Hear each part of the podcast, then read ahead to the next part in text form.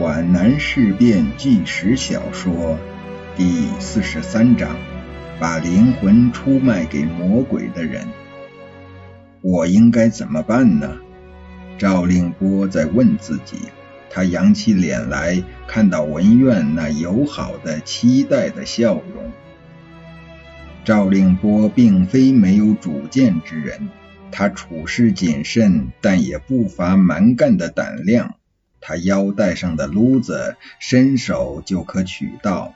在眼前坐着的这个少校，绝不会比那位师参谋长更有力量。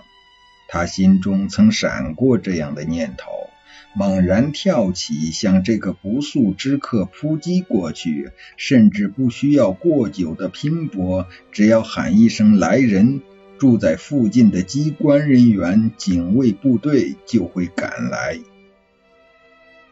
文苑的沉静和镇定打消了赵令波的冲动。参谋处长觉得凡事需要三思而行，目前形势并非千钧一发，完全有时间来寻找万全之策。抓住文苑对他有什么好处呢？只能暴露自己。周佩林的话是对的。他要受审查，要蹲军法处，在部队即将行进的时刻，由于他所处的特殊地位，不论是叶挺还是项英，都有可能立即枪毙他。那时候，林志超就会代替他。这种结果，他纵死千次也不愿接受。那么，就是屈服。那可就越陷越深了，直到跌落深渊、粉身碎骨为止，那也未免太可怕了。这时候，赵令波的脑海是一个硝烟弥漫的战场，服从冲杀过来，抗拒反扑过去，似乎永远是势均力敌。赵令波的心就像一个灵敏度极高的天平，中间的指针不断的左右摆动。这个精于计算的头脑也需要别人来指点了。文苑并没有在特工训练班里白吃饭。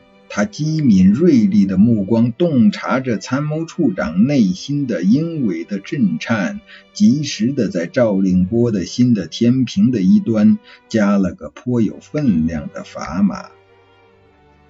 赵令波的心理天平立即倾向一端，既然是为个人前程参加革命，为什么不可以为个人前程牺牲革命呢？好。我全告诉你。赵令波把心一横，猛然从床沿上站起，好像一头撞到石块垒成的墙壁上去，也绝不回头了。又像一个赌徒，怀着侥幸之心，把自己的一生像俘获难料的宝盒里孤注一掷。就在这上面写吧。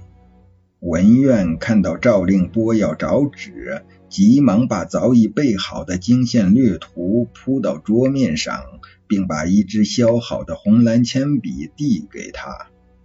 赵令波熟练地画好了三条开进的行军路线图，他的手抖得厉害，像在死刑判决书上签署自己的名字。部队编成，文苑提醒着。赵令波急速地写上各路纵队的部队番号及人数。文苑以行家的目光看出这三路纵队齐头开进，不像是假的。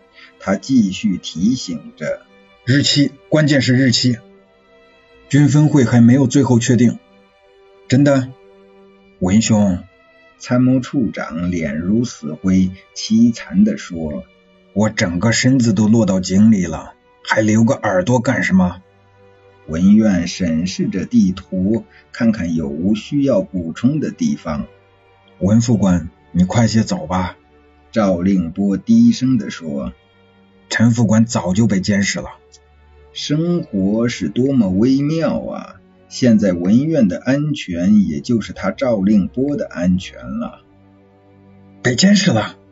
文苑大吃一惊，急忙把地图折叠起来，塞进贴身的衣袋里。他失去了原有的镇静，两眼惶恐地盯着赵令波。你到罗里来的时候，没有发觉有人盯梢？赵令波也万分疑惧。他们两人四目相视，像两头野兽发现丛林中隐现着猎人的枪口。没有啊！文苑心惊肉跳，暗自恼恨自己的疏忽，说的极不肯定。我我没有在意。哦，我明白了。赵令波如释重负地说：“下监视令的时候你在泾县，所以只监视了陈淡如。这就好。”文苑并未完全放心。他们两人都不知道，恰是陈淡如救了他们。敌工部的同志奉命，在十分讲究方式的情况下监视与控制联络副官。那时只有陈淡如住在汤村。他说文苑回泾县码头镇安排友军篮球赛去了，大约在新年后才能回来。其实文苑藏在陈冠群家里，等待周佩林交给他任务。文苑在晚七点钟来到罗里。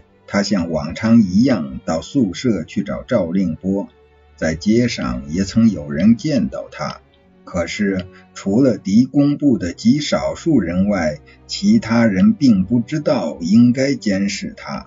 目前个人都在忙着各自的事情，即使知道，也还是各司其职，不在其位不谋其政的。你送我出罗里吧，文苑请求说。村头有游动哨，好吧。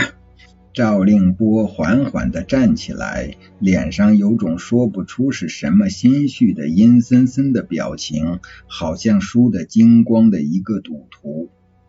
赵令波稍微沉思了一下，他们披上大衣，拉低帽檐，走出农家小院。皖南山区的冬天，下午五点钟就断黑了。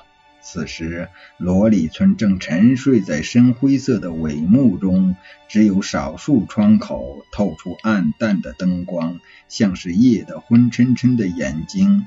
冷风从云岭方向山洪似的冲过来，在街道上涌流、啸叫。